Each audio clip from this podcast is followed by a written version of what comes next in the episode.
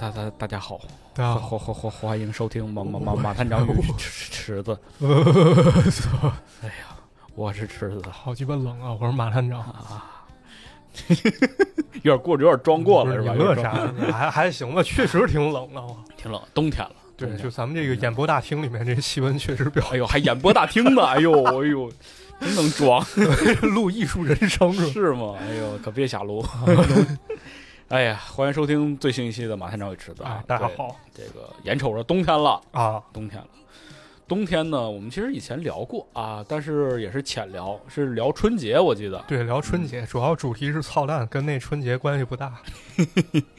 呃，今天呢，我们想聊一个话题，叫做漫长的冬季。对，漫长的冬季嘛。漫长的冬季，因为啊对于北方人来讲，冬季真的是很漫长的。对，确实，因为它带给我们的感受真的是肃杀，没错非常的呃这个寂静，对，因为这个万物都凋谢了是啊，人都不行了。没错，对，也是有感而发嘛。就是这个冬季啊，在北方，其实它不光是一个时令，它可能还是一种状态。嗯，因为跟着这个时令的变化那么，这个人呢，他的心态还有他的行为也会有一些不同的变化和影响。哎，主要的行为就是走的特别慢对，啊，因为走快了容易拽。是，对，它是一种状态嘛，包括心情也是啊。嗯往后会给大家拆解。考虑到咱们这个节目听众呢，还有很多是来自南方的朋友啊。嗯啊，之前就是听有朋友说过，说想看一看下雪，啊，对，咱多傻逼！一个音频节目讲下雪，你啊，塞外奇侠嗯是吧？塞外奇侠点一首那个王菲老师的《雪中莲》给大家听嗯听，大概就这感觉啊，想哎看下雪。雪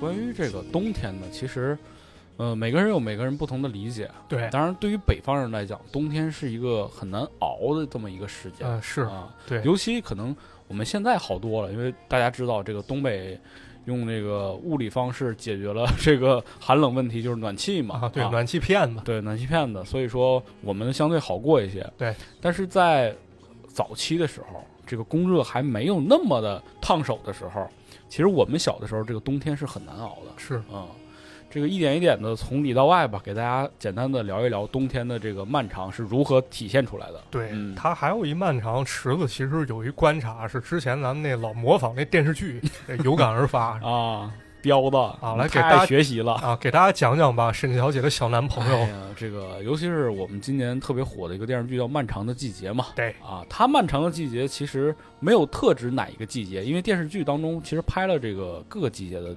呃这个故事。对它这个季节可能属于一个意象化的东西，对但是呢，他想讲他本身这个故事背景设定是在北方嘛。对，我们能够感受到，就是当北方的这个冬季或者是秋季来临的时候啊，这和我们电视剧当中看的完全是不一样的。嗯，还是两回事儿吧。可能石家庄这种北，它可能还有一些接近啊，嗯，你像东北的北，那就完全不是这个。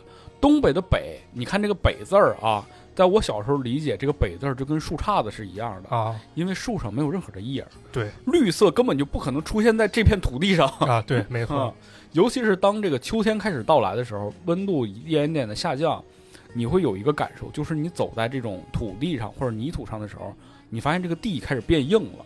所以我们说这个动天动地啊，真的就是地开始冻上了。冰天雪地，哎，冰天雪地，那个是深冬了嘛？这个秋天开始的时候，这个土地开始发硬，然后整个人呢，你发现身体也开始发硬了。对，嗯，一点一点的，你就会发现你身边啊就没有什么这种生命的迹象了。开始，是对，尤其你看那个漫长的季节里，你会发现那个树丛高矮、胖瘦全都有嘛，从低的到高的，这一看就是南方的季节，这不是北方的季节。对。嗯其实也侧面证明一点吧，就是之前聊这个下雪问题的时候，我想起咱们小学学过的一篇课文儿，这课文怎么念？我刚刚找出来了，嗯，叫《我们的祖国多么广大》。哎呦，说大兴安岭雪花还在飞舞，长江两岸柳树已经发芽，海南岛上到处盛开着鲜花。我们的祖国多么广大！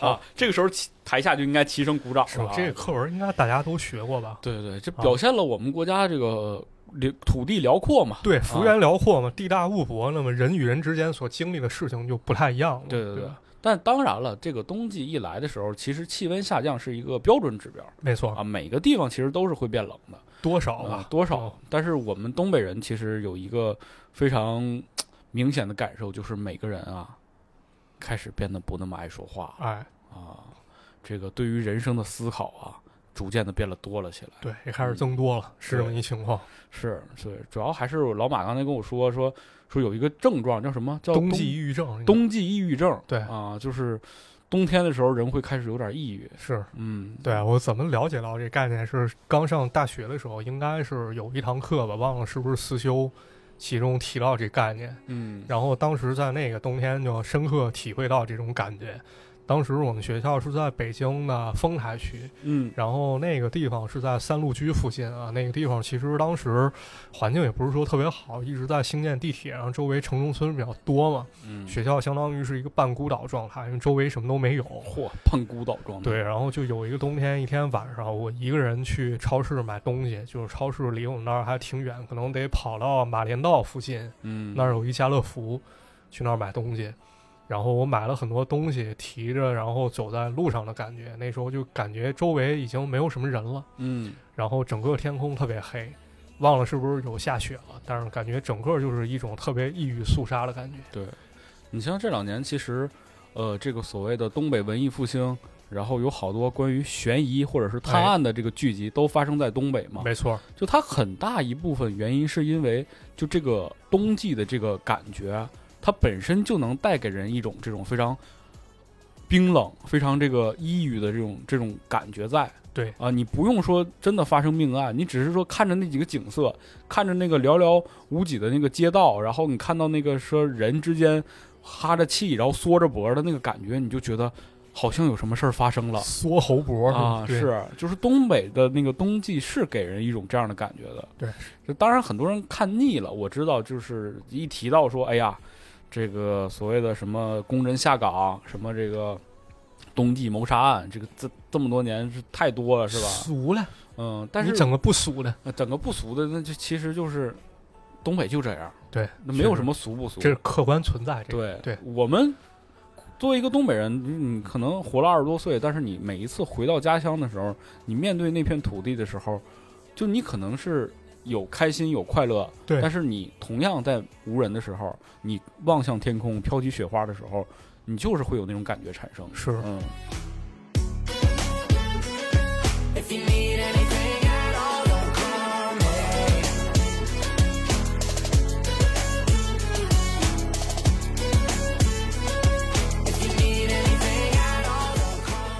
对，我觉得咱们这期就主要，咱也不想下岗了。也不讲命案了，咱就说说咱自己的一些主观感受吧。啊，是啊，说说这个当时小时候印象当中，包括后来印象当中这个嗯漫长且忧郁的冬季。嗯，我觉得咱们先从咱小时候开始聊起吧，就当时冬天是一啥感觉啥感觉？啊？呃，我最早的时候，就是有一点点记忆的时候，对于面对冬天，我给大家形容一下大致一个大概的一个场景吧。因为那个时候，呃，我爸爸还是在这个农村乡下工作，嗯在政府上工作嘛，啊，然后他每天是要坐班车回来的。然后冬季的话，你像东北这个天是很早就黑了对，啊、可能五六点钟就黑天了。然后这个因为下雪嘛，我妈可能有的时候就会下楼去接我爸，有的时候会带上我，因为我那时候很小。然后你一下大雪，你感觉那个雪特别深，就到脚脖，就到脚肚子了，可能腿肚子了，可能。但是其实后来想想，可能那因为就是那个时候人小吧，嗯啊，然后我妈就拉着我在那个雪地里走，就一个一个脚印儿那么趟，然后可能等一段时间，然后发现我爸回来了，下车，我们一家三口人在往楼上走，可能就掸掸雪，身上就那个羽绒服撕拉撕拉的那个动静儿，你知道吧？然后掸着雪，然后互相说，哎，今天晚上做啥吃的啦，是吧？这个这个那个张弛今天又干什么了？在幼儿园就考零分了。啊、就是那个感觉是我印象当中，你不能说是温馨吧，但是它是给我家的那个感觉是最早的一种状态。嗯就在我印象当中，我一直觉得，哦，那个时候是是父亲回家了，我爸爸啊回家了，然后一家人的生活开始了，就是那样一个感受。对，嗯寒冷中的温暖。对对对对，对我给你讲讲我小时候感受啊。我小时候可能先从我幼儿园开始讲吧，那时候可能对整个四季其实认识并没有那么深啊。嗯啊，可能就在课本上学一些，幼儿园也有那课本啊，就是什么天寒地冻我不怕，训练场上练本领这种是吗？啊。当时因为你小时候你如果不怕冷，那属于一种美德，嗯，对，对吧？说明你勇敢，你坚毅，你这个冰天雪地你还坚持来学校上学。冬泳怪歌。我们遇到什么选题都不要怕，微笑录完它。哎面对停更的恐惧，就是坚持选择停更。加油，我们要停更了。奥利给啊！什么玩意儿？说回来，说回来，说回来，说勇气对，啊勇气气是那种感觉。当时小时候印象中比较深的就是，当时因为我我上了幼儿园，我妈在那幼儿园当老师，嗯我需要陪她熬到很晚。嗯因为有的孩子其实他的父母可能会接他很晚，那我妈必须等这孩子被接走，等所有人都走了才对他才能走。就其中甚至有一次，有一小女孩儿，她爸妈一直没接她，哎呦，忘了。对，然后我妈只能把那个女孩儿先带回我家，然后住一晚上，跟她爸妈打个电话，说你就不要来接，忘到这个地步？对，就说你不要来接了，在我这儿住一晚上，明天你再接她。可能是有事儿吧。啊，对，嗯后来那女孩儿可能好像是啊，就是说他舅舅在美国，然后他就去了美国了。这个转折怎么啊有点这个不啊是业务太繁忙了吗？啊这不完成原始积累，人跑润美国去了。对对对，挺好的。嗯，对，有这种感觉。然后我就每天晚上必须得很晚才能跟着我妈回家。嗯，就那个时候就感觉一切都是很萧瑟的感觉。我坐在我妈自行车后座，然后戴着手套。对对对。然后那个时候我我不知道为什么，就是每个红绿灯好像很长一样，嗯，就经常要等，就是是自行车一直是在停滞一状态，嗯就看着周围，感觉说不出来一种抑郁的感觉。是，而且也不是不开心吧，对，就是只是说那种感觉就让人无所事事，对不知道要要面对，不知道要干什么。。当时以至于我非常无聊。当时我戴着一手套，那手套我记得是一个老虎形状，嗯啊，那老虎里面还有一个小发声装置，就是你一摁它，它能响。啊，但是那俩装置已经弄丢了。当时以至于我无聊了就看那手套上的细节，通过这件事儿去打发时间。对对对对对对对，让我想起许三多来着。啊，是不是？对，这是人当时那个状态，其实这很奇怪吧？我也有过这种状态，就是我可能在冬天的时候，然后等父母来接，你就站在那个铁栏杆旁边，你就会查那个雪花，就是飘下来的时候，你会查那个雪花的样子。对，它是几个瓣儿啊？啊，对，你就查一个一个，然后你再往后，你可能就看那个，就是有人走过的那个脚印儿，对，他的那个脚印儿是什么样的，你的那个脚印儿是什么样是？你会想这人是高是矮啊？嗯，然后顺便跟你说一特好玩儿一事儿，就是那时候不是大家都爱看脚印儿吗？对，然后我们小时候可能到小学时候，我们就故意用手去往那雪地上摁印儿，啊，然后让人感觉这儿刚有一只猩猩过去，大脚怪野 野人出现了，那时候你就开始喜欢野人。对，一直喜欢。哎对，这是一感受。然后还感受是啥？是那个，就是当时在石家庄火锅开始火了起来。哦，嗯，哎，火锅是一个非常有冬日气息的这么一个美食这么一感觉。当时就是有一段在石家庄人印象当中可能会比较深刻的一段历史，就是当时在新华区机场路小学旁边，然后开了两家店，一家呢是这个连锁的，叫小肥羊。小肥羊啊嗯，对，然后另外一家呢叫有人居华安肥牛，好嘛，啊，这两家相当于打对台，当时感觉就是明显那华安肥牛要压小肥羊一头，嗯。啊小肥羊当时好像是两到三层，华安肥牛好像好多层，嗯，就是你一进那门儿，先是一个特大华尔街那牛那铜像，然后两边一边一个大电梯。我怎么感觉我们家那边当时也有过类似的这种饭店？肯定，有，就是那时候你肯定都会有这种饭店，排场极其之大。而且那年那些年好像开饭店是有这么一个感觉，就是排场大，对现在很少了。但是以前真的就是讲究啥？讲究是一栋两栋，对可能就是一层楼两层楼全是他们家。，对，整个一个楼都是一个饭店可。能那时候房地产也是便宜。对，当时好像据说那个饭店租的是后面一个集团的一个楼。嗯啊，也有可能他们之间有些股权关系，所以嗯能够就是可能真的能够供得起他开这么大一饭店是，啊。当时就是两家都是做火锅嘛，一个肥牛，一个肥羊，嗯，他俩挨着不到一百米，那设计是什么情况？就是互相打广告，互相抢客源，嗯，对吧？这两家忘了是哪家开始了，说我们这儿特价肉五块钱一盘儿啊，啊。那就挺便宜了，当对时另外一家更牛逼，我们这儿肉免费吃，我不光免费吃，我还给你免费的酸梅汤。啊，你来了之后还给你发小布丁哎呦，啊，当然你要点别的菜或者早喝海底捞啊，啊 是要钱的。啊，对，就导致当时很多人从二十多公里之外、十多公里之外打着车过来吃饭，是对，甚至就那家饭店在电视上做起了广告。嗯然后这是也是我印象当中比较深的一点，就是冬天的时候跟着家里去那火锅店点一个火锅，嗯，然后选你爱吃的肉、爱吃的骨髓什么的。对对对对，然后吃完之后，你在热气腾腾的房间里面再吃一个小布丁，嗯，就那种感觉真的非常非常非常非常爽啊！而且你可能比如说你好多都是带着孩子去的嘛，互相之间孩子们可能就是你大人吃饭聊天的时候，你可能有一帮孩子凑在一块儿。对因为那个厅大呀，你就互相之，间来回跑啊，或者踢足球都行。对，就是那是一种很很很奇妙的氛围，对，那种感觉非常爽。就什么时候开始有主观体验？就大概二三年级之后，买了一本那个《三毛流浪记》的一本书还有啊，其中有一幕呢，是它虽然很讽刺，但是很符合那种感觉。就是三毛扒了一个窗户门口，看着里面，外面秋风萧瑟，三毛冻得已经瑟瑟发抖了。嗯，里面是开着大暖气，一个大富翁带着他孩子，那孩子热的不行，还还还吃冰淇淋，对对对对，这个哎呀，跟那个小红帽的故事有点啊像，是对，不是小红帽卖火柴的小小女孩哦，嘛对，卖火柴啊小女孩儿，哎冬季的这个火锅真的东北也一样嘛，而且我记忆印象就是东北当中，其实给我几个重要的元素，我跟你可以给你讲一下。第一个就是什么？就是蒸汽，蒸汽朋克蒸汽，因为冷啊，啊这个冷冷热一相结合，然后这个水凝结成这个小冰珠是吧？啊，啊，就会有很大的蒸汽，开门关门对我们叫哈气啊。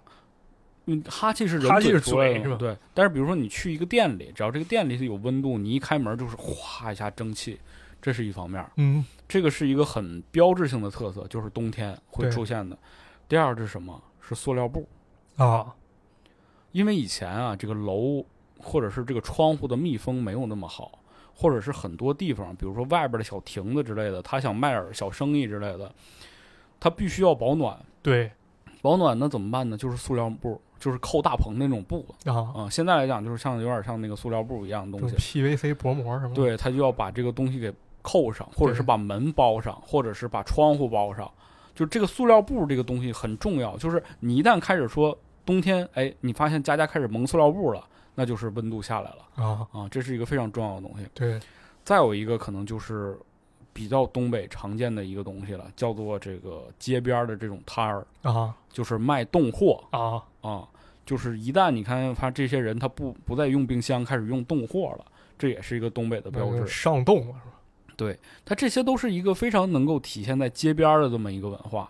比如说，你可能路过这儿，你就在走呢，别人可能从屋里出来或进来，哗一股热气，对对？吧？然后你路过一看啊，那个玻璃上蒙着塑料布呢，然后他门旁边呢可能放着几箱冻鱼，或者是冻了点啤酒，或者是冻了点雪糕，啊，对，就这么一个状态，这是一个非常标志性的几个元素吧。对是冷一点，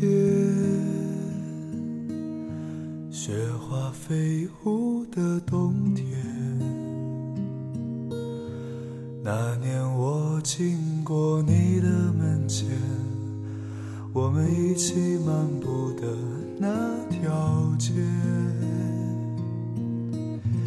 再遥远一些。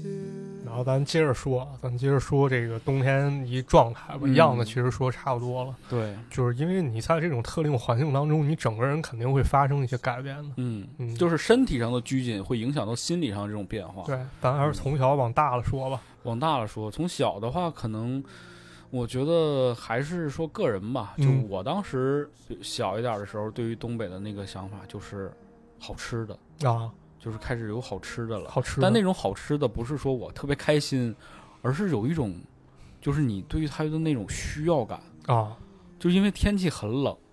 天气真的很冷。如果你不吃点东西，或者是你不摄入点热量，你就是 你觉得人很难受那种感觉对，觉。得上点膘，而且对快乐一下。是，所以说你需要那些热量，需要那些东西，然后维持你这个生命在这个寒冷的冬季里啊、然后另外一个可能就是说，你觉得人跟人之间那个距离感被拉远了。对，啊、因为你出门不好出去了，啊而那个时候可能也没有微信一视频，咔嚓就联系上了。对，就人跟人之间那个距离变远了。有些时候，那个时候如果没有 QQ 的话，我记得只要一放寒假，同学之间是没有联系的，是，就互相之间可能这一个冬天你都不知道他干啥去了。对，嗯，就大概是那么一个感觉。嗯，嗯我我给你讲讲我当时一些状态，还是从小往大讲吧。嗯就小的时候，可能到小学之后，对冬天其实已经非常有概念了，嗯就是感觉冬天整个一情况是非常难受啊。为什么难受？就是当时冬天其实有一特点嘛，就是天黑的非常非非常早，很早。对吧？可能就是到五点多天已经快完全黑了是的。那状态，是吧？当时我小时候就是放学，可能冬天放学会早啊，可能三点四十哎呀，差不多或者，四点多就让你走了。就可能对对，那个时候放学可能稍微早点。对，但是那个时候我家有一个非常反人性的决定，就是让我上数学班儿。那啊数学班是我们学校自己开在的，补课，对，就相当于是你放学之后，别的小孩走了，你们班儿可能有二十多个孩子，然后跟别的班二十多个孩子并在，一块儿，合在一起。对，上上上那个什么上数学班儿，然后你就发现整个数学班儿下完之后，就是整个天已经全黑了，嗯，就跟晚上差不太多了。然后你像这一天就马上就要过去了，然后你也嗯没时间再去跟别的小朋友玩儿了。那个天黑的那个感觉啊，就在我们看来是一个有点像那个魔法近临的那个地方。，对就它天一旦黑了，你对这个世界就没法掌控了。对，这不就那阴阳魔界吗？那 Twilight Zone 是吗？对对对对，黄昏的那个时对，黄昏黑暗与光明交织那一段时间，嗯是你会发现其实那个尤其天一黑可抑郁了。可抑郁然后当时甚至有点害怕，因为啥？就是当时我还挺小的，我小学二年级左右。然后当时就是上完数小班之后，因为那时候其实上的孩子本身就少啊，还有一种情况是那个数小班可能孩子还算多，嗯，但是有时候我还得留下上声乐班。声乐班是我们那儿一个音乐老师自己开的外快，嗯他自己猎头，找一些就是家里愿意让孩子去学唱歌，然后可能就是有一定嗓音条件这种。对关键就是好从身上抱金币这种孩子。是是是，我我记得我们当时有一个特别伤自尊的环节，啊就是也是像你说是声乐班嘛，啊，我们那个当时是手风琴手风琴啊，手风琴班，啊然后当时他来班里选学生，啊就是一个动作，请所有的同学把手啊平放在桌面上，啊，然后他就会挨个儿看。如果你的手指不够长，人家连理都不理你不。理你。嗯，对，呃我我当时就属于是被爆金币那个，嗯我每每个月从我身上爆出点金币了，然后嗯交上声乐。他那也是放学之后让我单独去老师那办公室。呃，不知道为什么当时管那么松啊，就老师明目张胆赚这外快，没有人管，并没有人嗯管，在他办公室里面非常简陋。这北方孩子学艺术这个事儿，好像是一个通通常现象对，可能是或者普遍全国孩子可能都有这种普遍性。啊。因为我拉出一个我身边现在就跟我年纪差不多大的人，你这小提琴对啊、萨克斯、二胡、对，古古筝，至至少都得会一样。是，嗯对。然后再说我那老师，他是小班教学，啊一个班最多仨孩子，最少的时候就我一个人。嗯，然后他在那拿破电子琴是不，是王彩玲啊？是男的啊，男的可能是黄四宝啊。So this，啊。然后他在那儿教我，然后让我在那儿唱，唱完之后挺晚了，可能得六点多了。嗯就我一个人来到学校门口，然后我那个时候还不能回家，因为我爸很忙，我妈更忙。那时候我妈还在幼儿园，然后这时候怎么办？就我妈在那幼儿园，其实有一小饭桌，只能是小饭桌那阿姨再来接我一趟，把我嗯接到幼儿园，然后在那儿吃饭再回家。哦，就那段时间，可能阿姨很有可能把我忘了，然后我不知道我该去哪儿迷茫了。啊。对，但那时候学校门口还会有一些小流氓什么的，我在那儿嗯点根烟，我当时觉得特别恐惧，特别被怕被他们再次抱一回金币。嗯不理滿凡事情，不見路過蜻蜓，這新居多麼寧靜。秒針的跳聲，沉默地聆聽，煩悶用冷静回应。如無聊就看海，不必追哎，我得说一句啥？今天聊这些内容，肯定有很多我们俩之间的这种自我的这种剖析，或者是对于那个时候情感的这种描述。我不知道，很多人会觉得说：“哎呀，这么矫情吗？这俩大男的，就是怎么情感那么丰富呢？”但是我觉得是，就很多人现在其实其实他会因为这个这个媒体宣传或各种事情吧，咱不说了，就是他会把很多事情自己就就忘记了，或者说某些人确实没有那么敏感，他想不起那些自己的故，事可。能还有一方面，人其实会美化自己记忆的。对对对，是的。所以说，就我觉得我们能够去聊这些事情，肯定还是说我们对于这些事情是有意义、意识的去想要把它表达出来的，或者说我们觉得那些故事或者是那些记忆是对我们有价值的。对，就因为啊很多时候它确实就是真实发生的嘛。对对对，对所以说，嗯，你可以当一个故事去听，或者是你也觉得我们这两个人这个好矫情啊，是吧？都可以，没关系。嗯，当然了，这个如果你觉得有意思，或者是有什么觉得挺好玩的事儿，你也可以喜欢对啊。可以我们尊重任何一个人对于我们这些节目里边这些内容的这种探讨，对是吧？这没关系。不管怎样出错，我只想今后好使再度拍拖，我也不要漂泊，颠簸住我家。呃说完那个就是忧郁，再说一快乐的吧。说完快乐也是这一阶段了，小时候这对对对是一阶段。因为说到一什么话题，就说到吃，可能大家都会就是放下一些偏见，是吧？啊，就只要它好吃就 OK 嘛。嗯，然后我给大家说一个非常有意思一事儿，就是安徽板面，不是不是，还真不是，啊我从来就不爱吃那玩意儿。石家庄特产啊安徽板太面太。咸，油又大，从来不爱吃那个。太奇怪了我们同学特爱吃，不理解，一般吧，我觉得。一般吧，啊，但我小时候记忆当中比较深的是那个，我们小学对面有一地道桥，对吗？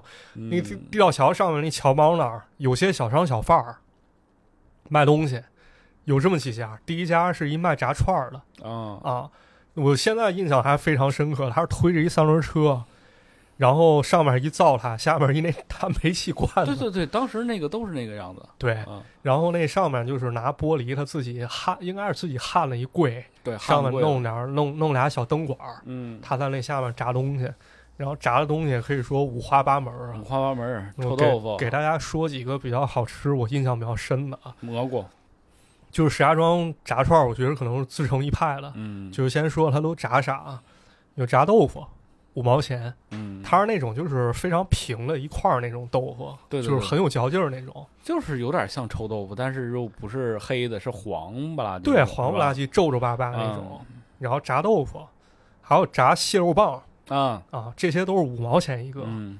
然后贵一点儿的炸鸡心，啊，鸡心、啊鸡柳一块钱，鸡柳对鸡柳棒，嗯。鸡柳棒它不是那种就是一根儿鸡全是那个鸡肉那种，它外面裹裹面面粉啊，但我觉得那种反而好吃，嗯，就是记忆中的味道，对，记忆啊中味道。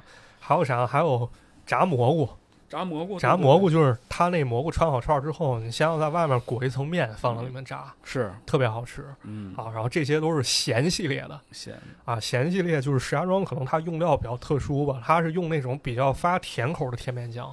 哦，用甜的呀，，对，甜口。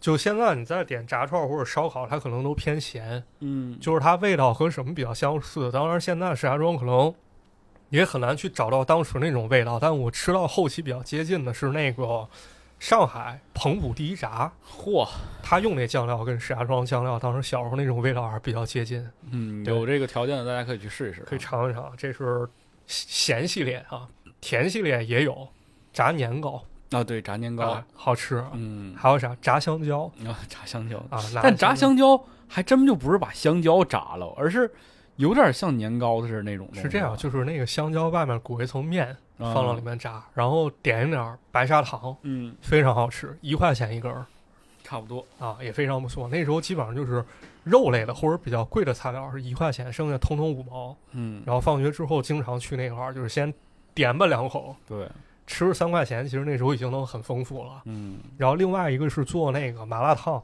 麻辣烫，早期麻辣烫嗯，就非常原生态啊，当然我不太爱吃，就各种菜肉放那锅里炖完之后，然后撒点儿那麻酱，就是老式儿，现在所谓这个老式儿麻辣烫，对，就是石家那个那个时候的麻辣烫，好饿了，想吃了。嗯，这个开始我已经有这个巴甫洛夫的狗的感觉，啊，就这个炸串儿跟这麻辣烫真的是当时一期啊。对，还有一个臭豆腐臭豆腐啊，就我家附近那块儿一直有一做炸臭豆腐的，炸它是那个有五香豆腐，因为北方人好多吃不了那臭豆腐，对吗？嗯湖南来的，然后做那五香豆哎腐，你说到这儿其实有个题外话，我一直很好奇，阿衰的这个故事设定当中，他们是哪儿啊？呃，猫小乐老师是青岛的，但是祖籍好像是那个东北的。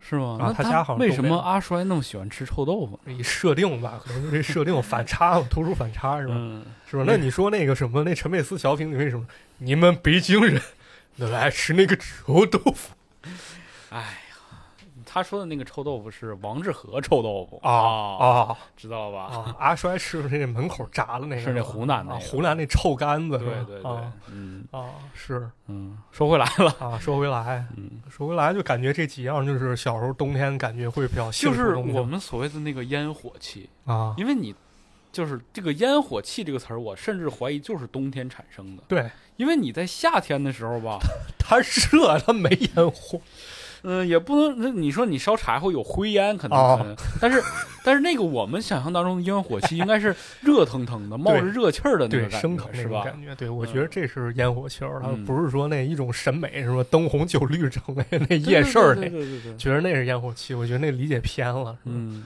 啊我跟你说，我们就是我也是，学校旁边会有一个铁瓶、铁皮的那种棚子，啊然后里边就是卖这个什么什么麻辣烫啊、啊烫面之类的这种，或者是那种小鱼丸儿，啊就是那种，呃，我不知道你们那边有没有过，就是什么，就是一串儿一串儿的穿，比如说穿点儿那种墨鱼丸儿，有什么有白的，有红啊，的，对有，灰的，然后他会用一个前面有一个大的锅，它一串一串都放在里边儿，那就老式关东煮嘛。嗯、有点像现在那种益阳麻辣烫那个感啊觉啊，，就是那一直煮着，你想吃你拿，然后给你数钱咱们还。吃过呢嘛，啊对嗯咱啥时候吃的？很早，有那年你搬完家吧，在你啊家那边，梅姐咱几个去吃的，啊啊啊！对，记着是是是，还有炸串儿对对对，一会儿吃这个也行。啊，也也行。我怎么没吃饭呢？哎，就是那个烟火气，那个感觉特别好。然后就像我说的，那个热气出来是吧，熏着你那个感觉。对，然后东北可能我觉得冬季我们会吃的一个东西，我不知道石家庄有没有冰糖葫芦，啊，有有这个绝对是冬季产品，现在可能满大街都是了。对，但是以前绝对是冬天产品，因为那个那个夏天那个冰就化了。对，那个所谓的冰它就是糖，对，咱以前吃那叫元祖冰糖葫芦，什么元祖就是不是它最早期它只有山楂啊，的，对，山楂只有那一种。啊，而且去核不去核。啊，以前是最元祖的，是不去核的，就最原生态的，拿那冰糖熬了那个对，个。后来是去核，中间砍一刀，你知道那个中间是有个味儿把那个核去对了的。，有去核的，还有中间加豆沙的。说起来，我好像得有好多年没吃过冰糖葫芦都说冰糖葫芦味儿甜，可甜里面它透着那酸。糖葫芦好看，它竹签儿穿，象征幸福和团圆，把幸福和团圆连成串，没有愁来没有烦。站得高，你就看得远。我我还是偶尔吃，因为就是像一些盒马什么超市门口，它可能会有卖，但是特别贵，特别就那种极其小串，就是你买四五串很小的，没两口，那一盒二十多现在我跟你说，韩国就是现在的韩国，啊。嗯、好像非常流行吃冰糖葫芦。冰糖葫芦儿，当然人家不吆喝了，但啊是人可能就是做的更西式化一些，啊就是对不知道就把它为什么。当成甜点去做了。对对，可能吧。对，但是嗯咱们小时候就是那个路边走边吃那种。对我给你讲讲大家伙儿这个冰糖葫芦什么样啊？啊山楂肯定是一种嘛，去核不去核。啊，还有什么呢？就是这种水果类的，有葡萄啊、橘子呀、橘子瓣儿，因为这些啊水果其实都是能穿成串儿的。对啊，你像大紫葡萄啊，什么飓风这种的，是吧？然后中间有一个山楂葡萄，然后上面是一个橘子瓣儿，这么的一连串下来，还有一种是把那个山楂压碎了，压扁了，它整个那个冰糖串儿是扁着的。啊，见过见过那啊种然后还有可能，比如说有点儿那个花生仁儿啊啊，啊这种核桃仁儿之类的，就是放在是那个上面的。点缀一下。对对对，就是就是这些冰糖葫芦嘛。对，还有两个经典款，一个是那麻山啊啊啊，还有一个个山药豆。对对山药豆，山药豆，可能有的还放点金桔之类的，就是这种小水果。对，当时我奶特爱吃那个冰糖葫芦，然后那个她血糖高，嗯，她吃那个麻山药了。她跟我说，那个冰糖增加血糖，那麻山药降血糖。我这么一吃，吃一就成了，和了是？对，顶了我没吃。哎呦，挺好的。那个时候冰糖葫芦真的就是因为，呃，我也记得也是在超市门口嘛。嗯我们当时有一个超市叫金百合，啊金百然后合超市门口就会有人卖冰糖葫芦。我们家有时候父母领着我去逛完超市出来了，要回家之前就路过那个地方，是吧？就可能会买一串啊或两挑一串吧啊对，因为那个其实父母也想吃对，啊、就在哎呀，这个话就说回来了，有就就时候我感觉冰糖葫芦是这样，就是那个你买一根儿，你一人吃，你会发现吃不完。吃不完，是吧吃两口你就腻了。对，虽然山楂解腻，但是它太甜了。对嗯、它太甜了，所以说一般就是一家人能吃个一串儿都不错了，是吧？对，就山楂那种不行，别的果味儿可能还行，你一对水果一会儿一口就都吃完了。是，但是这两年真的很少了。北京，你见过有卖的吗？嗯，见过还是见过，那个三里屯儿那个 SOHO 对面那儿就有一老头儿卖哦，啊，这都我侦查到了，但我没吃过。因为现在其实你说实话，你在 SOHO 那地方，你在路上边走边吃一东西，我觉得其实有点不文明显的。嗯，不文明，因为人多，你万一对你万一给人刮上了，给人糖给人挂人 LV 上 不是不文明，是贵，是吃不起了，就是。啊，然后还有就是说，你要带走的话，你你买完之后，你手拎着坐地铁不合适吧？不合适。是吧？你放包里回去，你看你包都现代。人真的是包袱太多了。对对对确实说。你看咱以前小时候，你就手拿着一个冰糖葫芦，你从家一直能走到一手一个是吧？一从家能走到那个哪儿，走到你想去的地方。然后你比如说，我就坐地铁，当然不坐地铁了。比如我坐个三轮车，啊，我不知道你们那儿有没有那种人力三轮车，倒骑驴对，倒骑驴嘛。啊，我们那儿没有少。就是冬天的时候，我跟你说，哎，东北的冬天倒骑驴是啥样的？就像我跟你说的，套一个那种塑料大棚，人是蹬车的人在外头，啊然后坐车的人在棚子里头，啊就这么一个状态。然后他不挡视线吗？他会在前门的那个地方和这个人蹬车的那个地方，就用玻璃啊。用玻璃夹一下，啊，这样他就保证说这个地方是透着的。能看见。啊，能看见，然后他就能看到前面的视野，他就这么蹬。那时候我们的一个非常常用的交通工具，可能你去哪儿可能就一块两块这种，就这么一个状。嗯、现在想想感觉那个挣那个钱真的很不容易辛。苦钱啊，对，辛苦钱。但是那个时候是交通工具一个主要的一个东西。后来就是那违规操作那狗骑兔子了。啊，对，带电的，啊。有的是带电的，对，嗯。就那个其实挺黑，我差点坐过一次，就那个打不上车嘛，是吧？就一共两公里，然后我跟我朋友说，要不坐这上去吧，上去二十，去哪儿都二十。那你们那儿太黑了，我们那儿也没有，我们那儿顶多就三块都到头了。对，我们说我俩走回去了，最后，然后我们哦赚了二十。对，可能还是跟那个时代有关系。对对对那个时候大家没有那么多工作岗位，是，然后很多这种人其实他就是从工厂出来的，对对他如果不做这个，他真的没有什么。然后所以那个时候很多，比如说你像我们家里如果发东西了，东单位发东西了，很多人就会拦一个三轮车，嗯，拦他下来，跟你说我想搬一个东西，给你几块钱，然后你哦帮我从楼上搬到楼呃那个楼下搬到楼上这么一个状态。啊，就他其实，就那个时候人力三轮车是我们当地的一个，嗯就是那种体力劳动的一一一群人吧，自主创业属于啊对，嗯，挺挺困难的吧？对但是那个时代背景下吧，嗯是比较特殊啊，这好像好多地方确实没有这个，嗯嗯，，少吧，对。一方面是因为这个经济比较贫就是贫瘠，然后对一方面就是说大家需要活着。啊，嗯，对，是这么一状态。嗨，说回吃吧，说说回吃吃，我再说一样，我觉得，哎，也是，呃，冬天会比较我们比较喜欢吃的东西，就是冰棍儿嘛，啊，就是冬天吃冰棍儿这个事儿嘛。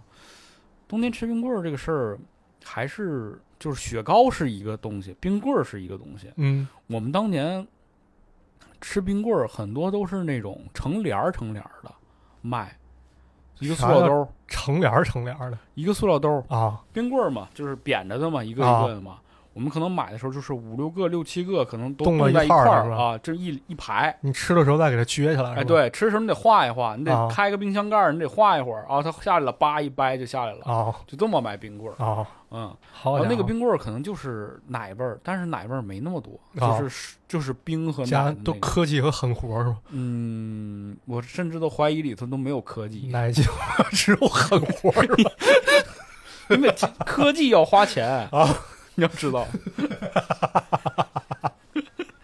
不错，我们那儿三路也这么干。是的，哎呀，就吃冰棍儿嘛。然后你知道冬天吃冰棍儿是一种，算是一种惬意的感觉吧，哦因为那个屋里很热嘛，然后你吃吃冰棍儿，那个冰棍儿也是冒着冷气的，啊，就那个感觉，就是好像什么都都在冒着热气，冒着冷气，冒着白烟儿，那个就是冬天的感觉。你把那冰棍儿揣你那个大羽绒服里，带到小学给你班，真那么带？然后你给你班女孩吃我靠！我跟你说，真的是那么带。啊就是你从家出来，你可以兜里揣个冰棍儿，哦然后溜达一圈回来，你发现还是硬着的啊，想吃然后剥开就吃了啊对呀、啊，嗯，挺好。这是所以你们班每个小姑娘都吃过你的冰棍儿是吧？那倒没有，嗨哎谁上学带那玩意儿？哎，也不是不行，我们那儿有光着膀子上学。大家去听上一期节目，什么是鬼？爱的那么认真，爱的那么认真，可还是听见了你说不可能。已经十几年没下雪的上海，突然飘雪，就在你说了分手的瞬间，雪下的那么深，下的那么认真。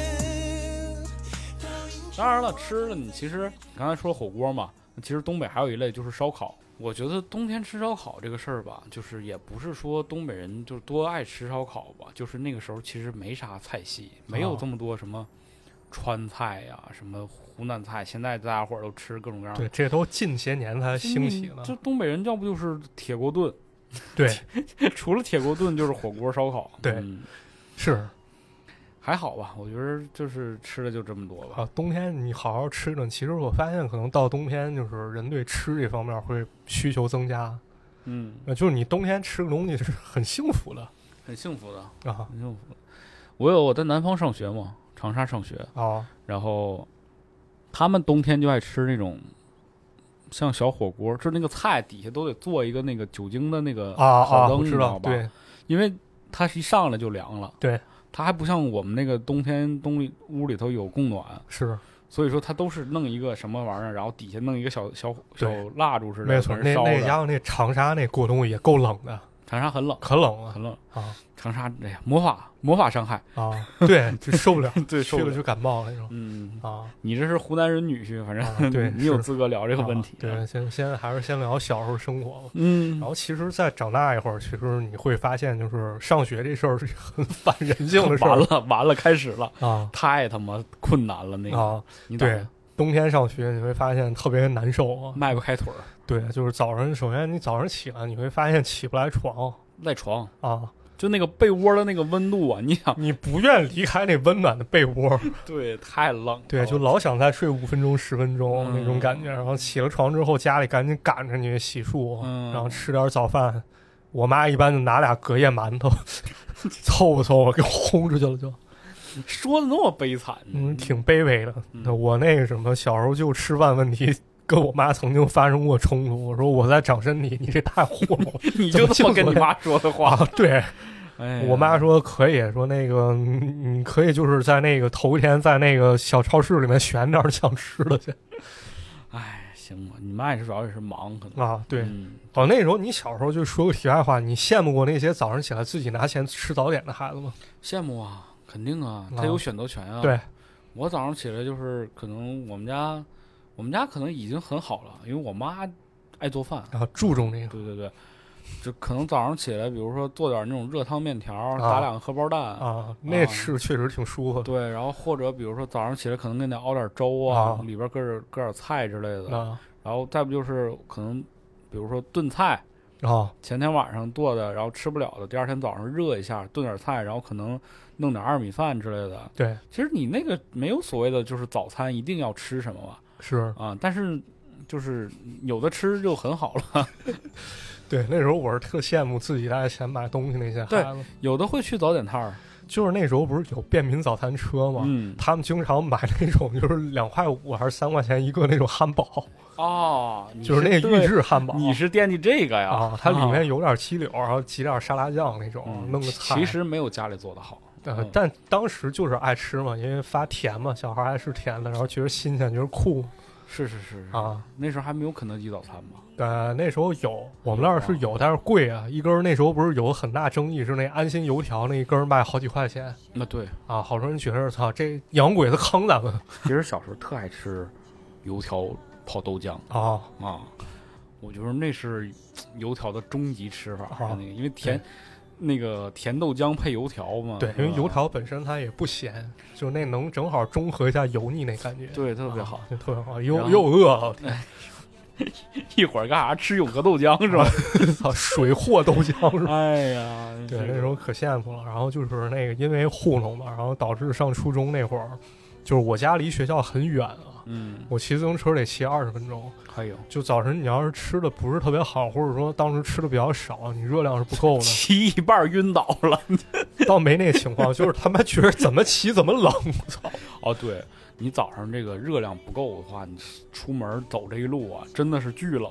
对，然后那会儿就是感觉好，骑那么长时间，尤其穿那什么，穿那个大棉裤，大棉裤，就那种说不好听，就那鸡腿棉裤。对，就是那种鸡腿裤，那种保暖内裤，穿上以后跟鸡腿似的。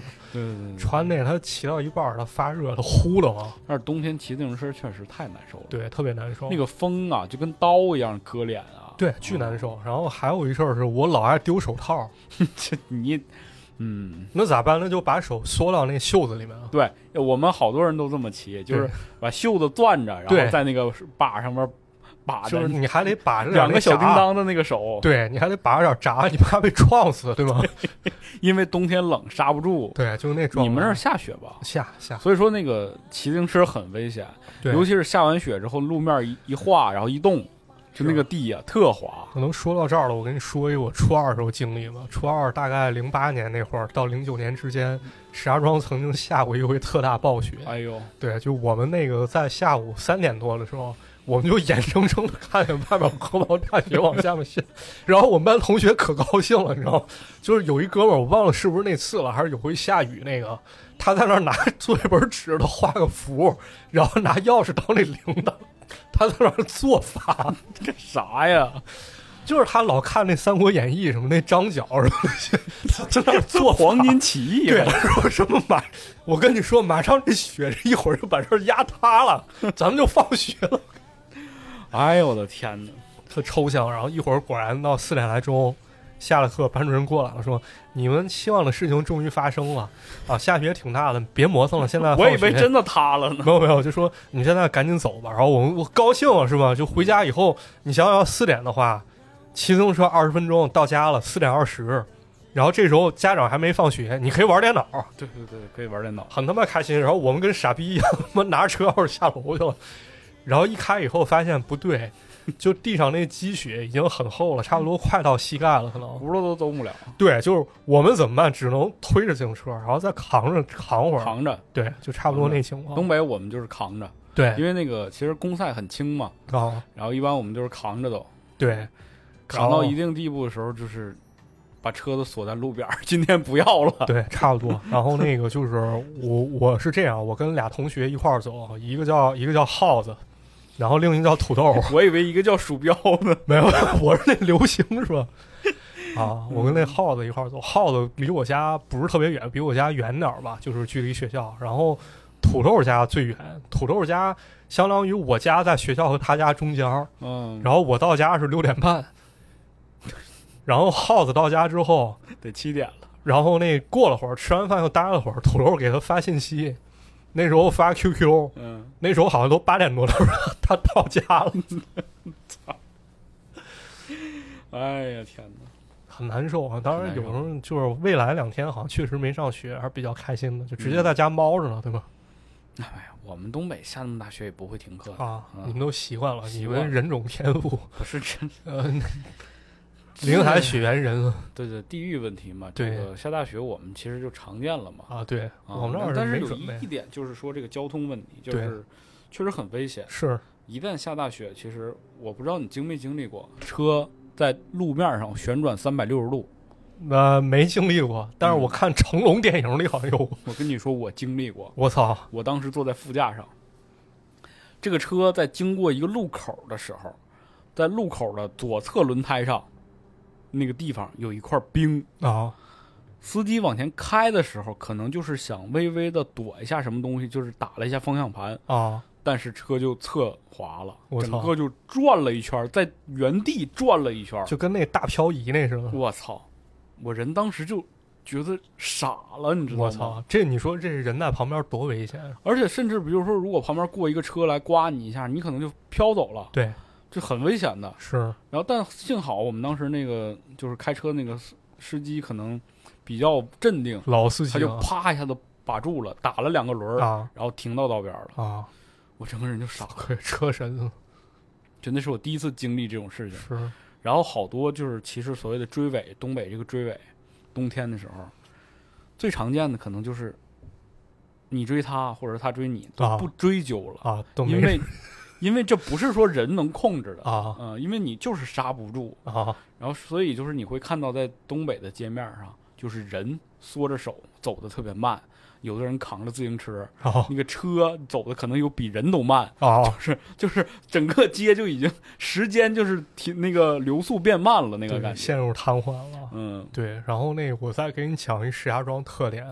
就前段时间前两天不是一直有人在朋友圈喊吗，说北京这个雾霾上来了，这个污染物这二百多了。你说我呢是吗？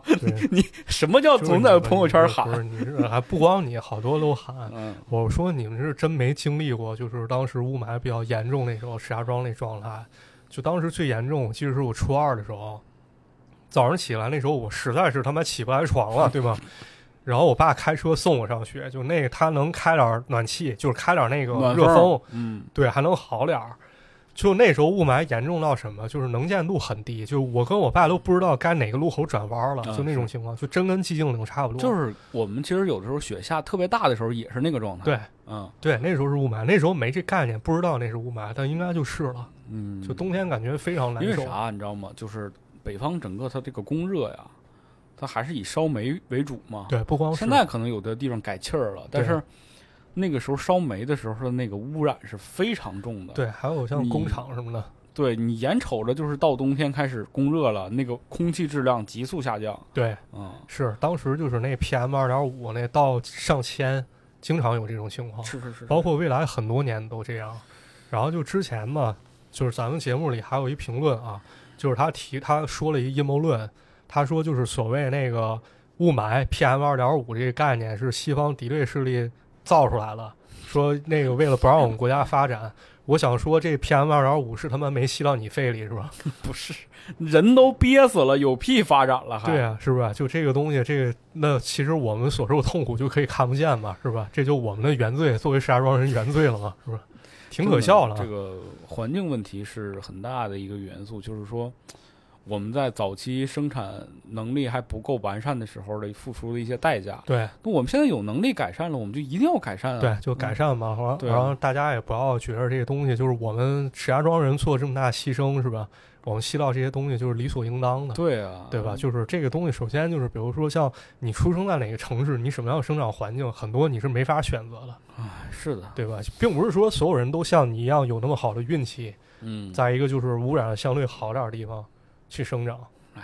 这个这东西也是客观存在。当然这么说，你不要觉得就是这个东西确实别人编造出来，是是想怎么怎么地似的，然后就能忽略我们所付出这些代价。对是，包括东北也一样嘛。东北为什么现在所谓这个我们说东北四省海南，对，就是真的太冷了。我们刚才觉得哈，哎呦，东北这个暖气片，东北的这个心血管的这个病，嗯，包括高血压的这个高发时间就是在冬天，对，很容易就脑出血了，因为你天儿冷，你这个血管人的血管很脆弱的，对，它这个一冷一热一发生之后，很多老人真的就不行了。是所以说，他但凡是有能力的情况下，很多人真的就是会移到说海南这个地方。对，我记得咱们小时候还有一篇课文，小学嗯课文，讲的是那个什么，就是开春之后，一个作家父亲带着他的年迈的母亲还有儿子一起出去踏青，嗯，然后最后就是嫌路远嘛，他背起他的母亲，然后他的妻子背起他儿子一块儿走的一个故事。嗯，然后其中开头就是讲开春之后，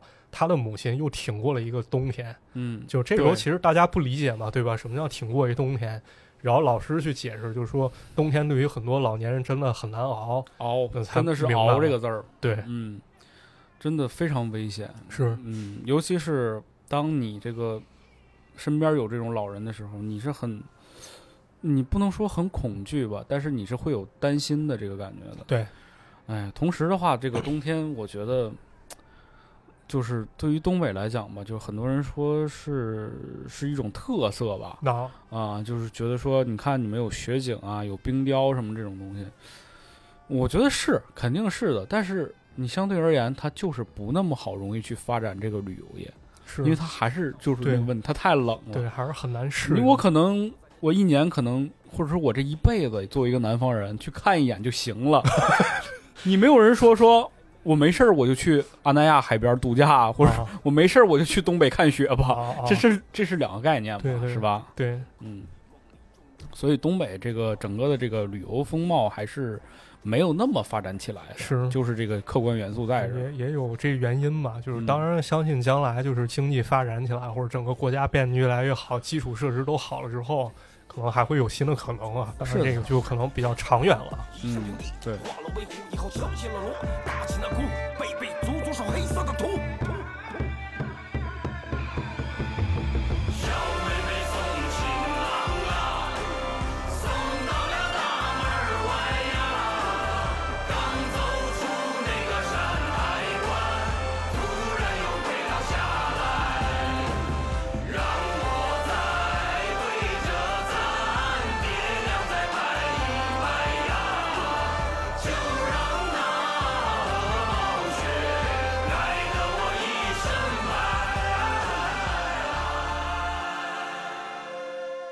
咱说点开心的吧，冬季的操蛋事儿。冬季的操蛋事儿，好哎，这个我觉得有一个特色，这个大家可能不知道，大家了不了解？因为我发现这两年好像很多人确实不知道，就是东北这个窗花的问题。啊啊，包括我也不太知道，就物理嗯上面说那个结窗花，其实我是相对陌生的，我看到次数确实少。嗯，就我们最常出现情况就是玻璃上有哈气，对对吧？然后上课上课的时候往上写 SB，然后老师一来赶紧擦。对对对，我们是会冻一层窗花的。这个时候呢，就是我们可以玩窗花，啊，我们可以用各种东西玩它。各种东西玩儿啊，对，比如说我跟你说最简单的，可能就是我们把它化开，啊用它写一些字儿什么，这是简哦单的。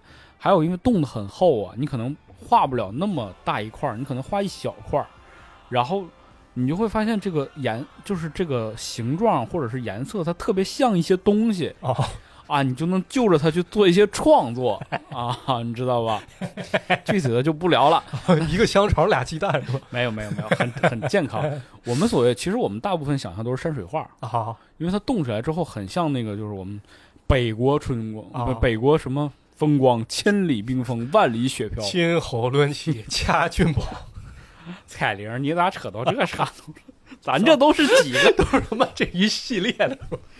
哎呀，这个窗花嘛，然后尤其是我们在家里的时候，有的时候上那个窗花之后就很漂亮，因为呃冬天的时候这个天儿黑的比较早嘛，嗯。然后外边这个五彩缤纷的这个灯就开始亮起来了。嗯。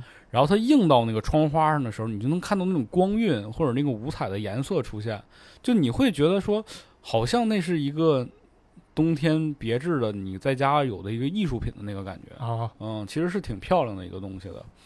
然后我们其实小孩子特别开心，就是只要有一个能塑造形状，或者说我们能够操控的这么一个东西，你就能玩得起来。啊你看雪是一方面吧，冰也是一样的，都是一样的。只要能干点啥，就是挺开心的个事儿，是吧？橡皮泥，啊，橡皮泥，对对对，橡皮泥，堆雪人儿，对堆雪人儿，嗯，，对堆个特殊形状雪人儿出来。雪人也无非就是底下是一个雪堆，上面一个圆球嘛但我。觉得那玩意儿就是你玩儿两次也就玩儿腻歪了，也不是说一嗯下雪都堆雪人儿，但是你知道，我们东北那个很多商家是在门前要堆一个雪人的，啊招客是是吧？呃，算是吧，就是展现一下我们这个活力吧。对，那嗯在日本叫电头企业物 啊，小林制药那个，对，小林制药、佐藤制药，还有那个不二家那个手震，就是摇头娃娃。对啊，啊，就是你要做点什么嘛。对。然后比如说你可能插点那个条子疙瘩了当手臂啊，对。嗯、弄几个啤酒瓶子了往那儿一插，是当后背那个那个什么哥斯拉，对对对，弄点那凸起物是吧？哎，挺好的，挺好挺好。对。然后还有啥呢？就是其实感觉冬季的话，还有两个能够那个盼望的事情啊，嗯元旦和圣诞是吧？嗯，当时我们高中班主任就那什么，就是我们考试成绩太差了嘛，他说还他妈元旦还圣诞，都他妈鸡巴扯淡，就知道是这个话。对嗯其实你想想，那个我们东北的话，最早的开始有圣诞节，好像就是从英语班儿开始盛行的时候。啊，对对对对，啊，这个风气就是被这帮英 英语老师带起来的。好起来了是吧？嗯然后那个送圣诞平安果，但是我跟你说，我的记忆当中过圣诞节是我家邻居，啊。我家邻居是一个老师，但他是基督基督教徒是吧？哎，就是哎呀，这个说起来，这个人也也也离开了。啊。嗯，这个因为我小时候我爸妈上班儿，啊我没有地方去，就会把放在他们家，因为对门嘛。就是我小时候会在他们家，然后他对我特别好，啊会给我做吃的。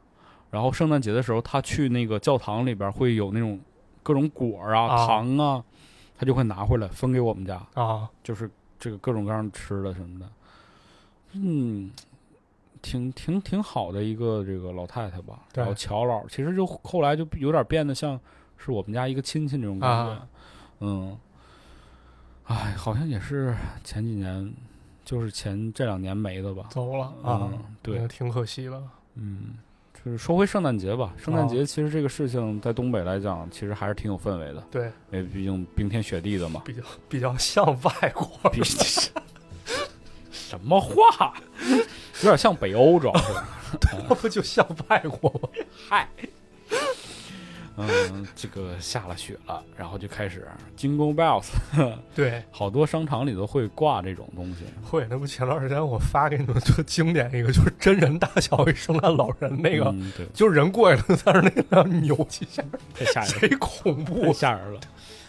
哎呦，这两年这个不过洋节，好像这个影响挺大的。啊！我发现好多地方不会装扮圣诞节了，对，确实也没没啥好过的吧，太形式化了，感觉不好玩儿。不好玩儿。对，不好玩儿。嗯，可能也是咱们觉得不好玩儿，可能有些地方人家过得挺好对，的。人确实好玩儿。对我觉得元旦好玩儿，元旦开联欢会儿，嗯各种表演。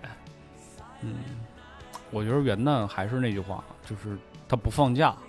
啊，放我们那儿放，哦，我们那儿是真的放。我们那儿元旦好像不放假，我记得咱咱放，今年有吗？一月一号，今年有公公历休休假吗？不知道啊。我现在这个人过得已经，糊涂了嗯，哎呀，这多放假还是好的，啊是吧？因为我们那个时候，你像冬天就是整个暑假、寒假一放完之后，这人就特别的松弛。对，反正挺好的。到时候不管元旦啊、圣诞啊还是新年啊，你就到学校门口那小卖部，你买一个那个带声音的贺那种贺卡，然后你写你写买五六份儿，然后都写上这个我喜欢你，然后送给你们班好几个小女孩。嗯，大家知道马探长的套路了吧？啊，这是拆解张弛的骗术，希望大家千万不要被他迷惑我。跟你说呀，大家已经知道咱们两个是什么形象了，在这儿骗已经不管用了。就我是一个这个阳光开朗大男孩嘛，嗯然后结了婚了，然后池子就是图谋不轨，人模狗样，嗯，对，登徒子。是是是是是，大家都听明白了吧？啊，我就不多说了。我跟你说，以前吧，我想黑你还用剪辑，现在根本都不用，评论区自己就开始了。不要，那是你平时总是用剪辑把我污名化。不可能，我跟你说，我可以把工程放上来，他说那些话的地方我都一刀没剪，那你送过小女孩？好像送过。咱俩是那一丘之貉啊！嗯、哎呀，这玩意儿要不是也能混到一块儿吗？是吧？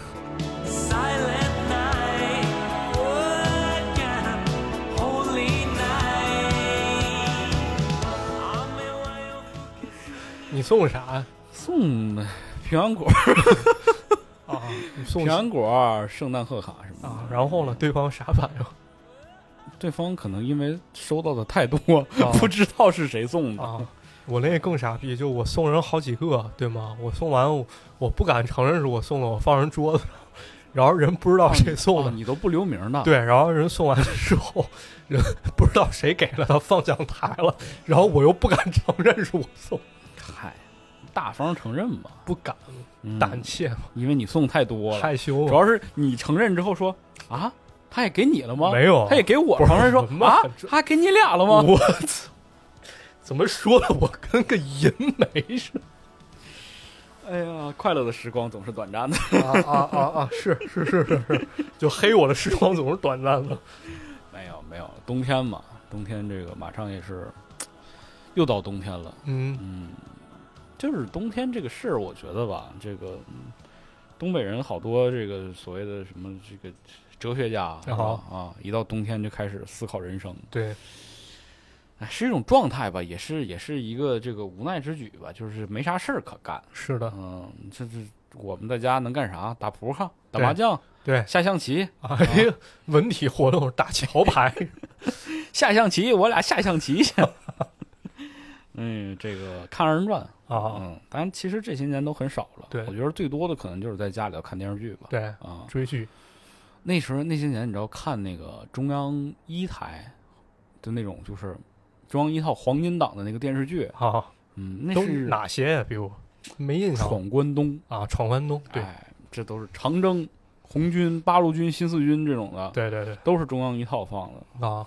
尤其是闯关东嘛，啊，那是我第一次接触到就是东北的关于东北历史历史这么一个、一个故事吧，啊，尤其是那个歌曲特别好听嘛啊，就是冰雪早已覆盖我的足，这是谁唱的？刘欢是吧？刘欢了是吗？嗯，唱得特好，啊，尤其闯关东那故事嘛，这个李云龙演的，对，挺好了。这个李幼斌老师演的啊。嗯特别好看，这抗日的故事嘛，嗯。对，尤其是到最后，你像那个这个朱亚文演的那个老二还死了，啊。嗯，哎，对，是老二，啊，哎，这个东北的故事其实往往伴随着就是这个日本人会占领东北嘛，那段故事嘛，对。对，然后东北人民抗争，对。包括抗联的一些故对，事，抗联，对，呃这个林海雪原什么的，是。打土匪，打日本鬼子，嗯，这就从小好像就是受这些东西影响的，小英雄。嗯。